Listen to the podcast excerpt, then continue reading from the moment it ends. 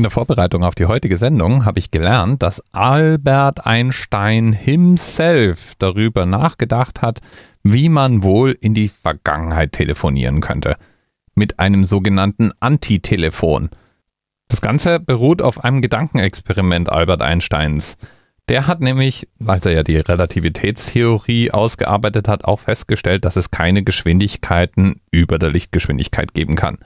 Jetzt scheint es aber doch Teilchen zu geben, die zumindest theoretisch schneller beschleunigt werden könnten. Und ohne das jetzt im Detail erklären zu wollen, wäre das dann auch ein Problem für die sogenannte Kausalität. Also was passiert in welcher Reihenfolge? Ganz salopp vereinfacht wäre das ja in etwa so, als würde das Licht angehen, bevor ich den Schalter gedrückt habe. Man nennt dieses Gerät ein Antitelefon oder auch ein Tachyon-Antitelefon, denn Tachyonen sind einer Theorie zufolge Teilchen, die theoretisch Überlichtgeschwindigkeit erreichen können und dann eben rückwärts durch die Zeit reisen. Das Ganze ist umstritten und gilt als vermutlich unmöglich. Aber das hindert einen ja nicht darüber nachzudenken. Wie man sowieso ganz allgemein über Zeitreise und damit eventuell auftretende Paradoxen natürlich ganz hervorragend nachdenken kann. Aber vielleicht erstmal über Zeitreisen an sich. Zeitreisen ist gar nichts Besonderes. Machen wir die ganze Zeit. Allerdings nur in eine Richtung. Nämlich von der Vergangenheit in die Zukunft. Du bewegst dich ohne Unterlass in die Zukunft. Bleibst nie stehen und reist im Normalfall auch nicht in die Vergangenheit. Das ist so selbstverständlich, dass wir darüber nie nachdenken. Und deswegen meinen wir, wenn wir von Zeitreisen sprechen, auch die andere Richtung, nämlich die Reise in die Vergangenheit. Oder manchmal auch die Reise in eine Zukunft, die unsere eigentliche Lebensspanne übersteigt. Zeitreisen ist jedenfalls das eine. Aber wenn man denn nun in die Vergangenheit oder die Zukunft reist, dann interagiert man ja auch mit der Welt, die man vorfindet. Und vielleicht verändert man sie ja auch. Also die Zukunft oder die Vergangenheit. Und da wird's jetzt wirklich schwierig.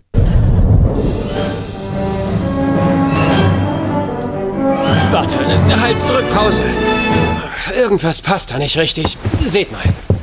2015 klaut Biff den Sportalmanach und fliegt mit der Zeitmaschine zurück ins Jahr 1955 und gibt ihn seinem jüngeren Ich. Aber sobald das geschehen ist, verändert er die Zukunft. Das heißt, das Jahr, in das er zurückkehrt, wäre ein anderes. 2015 nicht das 2015, in dem Marty und Doc sind. Das ist der übliche Logikfehler bei Zeitreisen.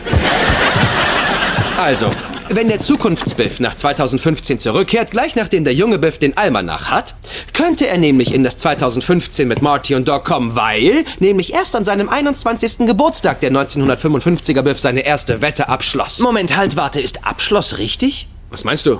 Ist Abschloss das richtige Tempus für eine Handlung, die erst passiert in der Zukunft, einer Vergangenheit, die beeinflusst wird durch etwas aus der Zukunft? Ja, hier springen wir jetzt mal rein.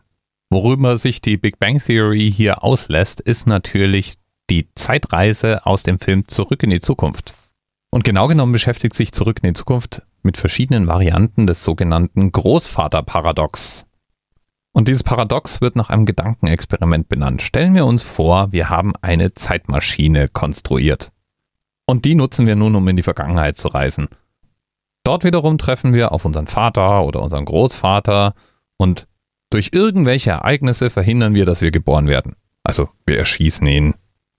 Wir verhindern, dass der Vater oder Großvater die Mutter oder Großmutter kennenlernt. Irgendwas in dieser Art. Wir können also nie diese Zeitmaschine konstruieren oder diese Zeitmaschine in irgendeiner Form benutzen. Und weil wir die nie benutzen und konstruieren können, reisen wir nie in die Vergangenheit, wodurch wir nie unseren Vater oder Großvater erschießen, wodurch es wiederum dann natürlich ganz selbstverständlich ist, dass wir geboren werden und in die Vergangenheit reisen können. Und äh, ja, du bemerkst sicherlich, dass wir uns jetzt in einer Endlosschleife befinden. Diese Art von Paradox dürfte das meistverwendete in Zeitreisegeschichten sein. Aufgelöst wird es meistens mit einer von zwei möglichen Erklärungsmodellen. Erklärung Nummer eins ist das selbststabilisierende Universum. Da ist die Idee eben die, dass meine Zeitreise fest zum Ablauf der Ereignisse gehört. Wenn ich die Zeitreise betrete und in die Vergangenheit reise, sind alle Ereignisse, die dazu geführt haben, dass ich überhaupt in die Vergangenheit reisen kann, also da bin, ja schon geschehen, inklusive meiner Reise zurück. Das würde also bedeuten, Ich kann meinen Vater oder Großvater gar nicht umbringen. Ich kann es vielleicht versuchen und es kann auch fast gelingen, aber im Endeffekt muss mein Vater oder Großvater überleben. Oder vielleicht war auch jemand anders, als ich dachte, der Vater oder Großvater.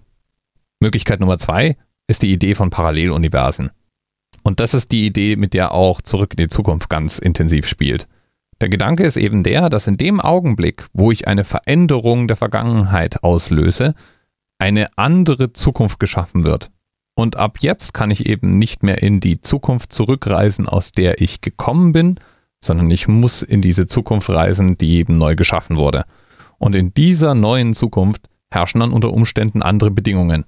Unser Zeitreisender wird also dort vielleicht nie geboren werden, aber der Zeitreisende aus dieser anderen Zukunft, der konnte trotzdem in die Vergangenheit, um seinen Urahn umzubringen.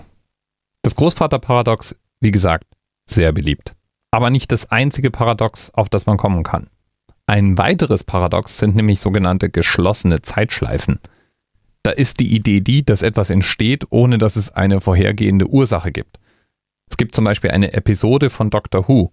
In dieser Episode reist der Doktor in die Vergangenheit, um Beethoven eine seiner Symphonien signieren zu lassen. Zu dem Zeitpunkt, zu dem er dann Beethoven antrifft, hat der diese Symphonie aber noch gar nicht veröffentlicht und schreibt die Noten kurzerhand ab. Und damit ist jetzt die Frage, wo kommt sie denn jetzt nun her, diese Symphonie? Wenn Beethoven aus der Vergangenheit von einem Wesen aus der Zukunft Noten überreicht bekommt, die von Beethoven stammen, und die dann nimmt und selber veröffentlicht, irgendwann müssen die doch mal geschrieben worden sein. Das ist natürlich trotzdem auch ein Paradox, das man gegebenenfalls mit Parallelwelten erklären könnte. Aber schon deutlich schwieriger als das Großvaterparadox. Und dann habe ich noch ein drittes Paradox für dich, nämlich die Duplikation durch Zeitschleife. Stellen wir uns vor, ich habe eine Zeitmaschine konstruiert. Und ich benutze diese Zeitmaschine jetzt einfach, um reich zu werden. Also reicher noch, als man allein schon deswegen würde, weil man eine Zeitmaschine hat. Sondern so richtig physikalisch reich. Ich stehe auf Goldbarren. Und deswegen habe ich einen Goldbarren auf meinem Schreibtisch stehen. Also nicht wirklich so, aber für unser Beispiel eben. Und weil ich Goldbarren so toll finde, nehme ich die auf meine Zeitreisen mit. Ich nehme also meine Zeitmaschine, nehme meinen Goldbarren und ich reise in die Vergangenheit. Zu dem Moment nämlich kurz nachdem ich den Goldbarren in der Vergangenheit auf den Tisch gelegt habe. Und ich lege meinen mitgenommenen Goldbarren dazu und reise wieder zurück in die Zukunft oder in die Gegenwart. Da komme ich gerade rechtzeitig an, um meinem zukünftigen Ich dabei zuzusehen, wie es die Goldbarren auf den Tisch nimmt und in die Vergangenheit reist. Es waren ja jetzt dann zwei Goldbarren auf dem Tisch und zack sind plötzlich vier Goldbarren auf dem Tisch. Und zack sind da acht Goldbarren auf dem Tisch. Und zwar so lange, wie irgendjemand in der Zukunft auf die Idee kommt, alle Goldbarren zu nehmen, um in die Vergangenheit zu reisen und sie auf den Tisch zu legen. Auch hier könnte man natürlich wieder in Versuchung sein, das Ganze durch Paralleluniversen zu erklären. Das Schwierige dabei ist nur, dieses Paradox verstößt dann auch gleichzeitig gegen den Energieerhaltungssatz. Nach allem, was wir bis heute über die Physik unserer Welt wissen, ist ja die Gesamtenergie unserer Umgebung immer konstant. Da kann nichts hinzu und nichts weggenommen werden. Es kann nur umgewandelt werden. So eine Zeitreise verstößt da allerdings massiv gegen. Und zwar jede Zeitreise. Da muss ich gar nicht mit Goldbahnen rumhantieren. Denn wann immer ich in die Zeitmaschine steige und in die Vergangenheit reise, entferne ich aus der Gegenwart Energie und füge sie in der Vergangenheit hinzu. Schwierig. Jetzt kann man sich natürlich fragen, bei all dieser Paradoxerei, warum, Dirk, warum erzählst du uns in Anerzählt Folge 716 davon?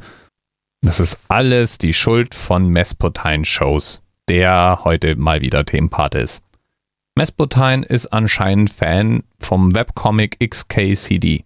Und ich habe schon eine Menge Spaß mit diesen Comics gehabt. Also bin ich auch Fan. Und XKCD 716 beschäftigt sich eben mit der Zeitmaschine und mit einem Großvaterparadox.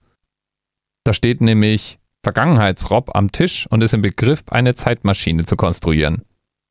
Und Zukunftsrob taucht auf mit einem Baseballschläger in der Hand und schlägt Vergangenheitsrob den Schädel ein, um zu verhindern, dass diese Zeitmaschine je konstruiert wird. Zurück bleibt Zukunftsrob, der ist jetzt ein bisschen älter, wahrscheinlich ungefähr einen Monat. Denn der Gag unter dem Comic ist die Zeile This happens somewhere roughly once a month. Im Grunde ist der Gedanke nämlich der, Man entwickelt eine Zeitmaschine und stellt dann fest, dass es eine echt dumme Idee war, eine Zeitmaschine zu entwickeln.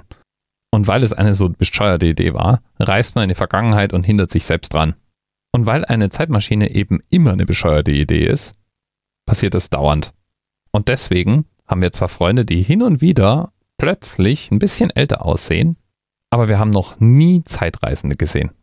Ja, und darüber denken wir jetzt einfach mal noch ein bisschen nach. Bis bald. Ist Abschluss richtig? Was meinst du? Ist Abschluss das richtige Tempus für eine Handlung, die erst passiert in der Zukunft, einer Vergangenheit, die beeinflusst wird durch etwas aus der Zukunft? Hatte wird abgeschlossen sein? So stimmt es. Okay, also erst an seinem 21. Geburtstag, da hatte Biff seine erste Wette abgeschlossen sein werden und seine Million verdient. Da erst verändert er die Zeitachse. Aber er hatte sie nicht wird abgeschlossen haben. Was? Im Gegensatz zu anderen Zeitreisedilemmata ist das hier einfach. Als Biff den Almanach 1955 erhält, ist die alternative Zukunft, die er schafft, nicht diejenige, in der Marty und Doc Brown mit der Zeitmaschine ins Jahr 2015 reisen. Und deswegen brachten Marty und Doc die Zeitmaschine auf der neuen Zeitachse auch Nein, niemals... nein, warte. Ist Brachten richtig? Na. Marty und Doc hatten nie hätten gebracht gehabt können? Keine Ahnung, du hast damit angefangen.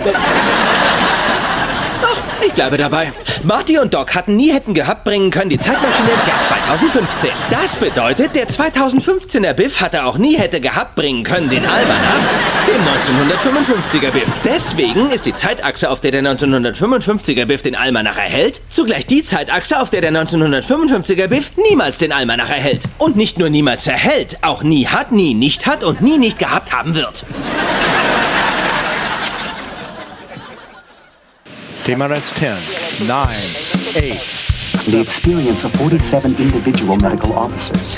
was hier über die Geheimzahl der Illuminaten steht. Und die 23. Und die 5. Wieso die 5? Die 5 ist die Quersumme von der 23.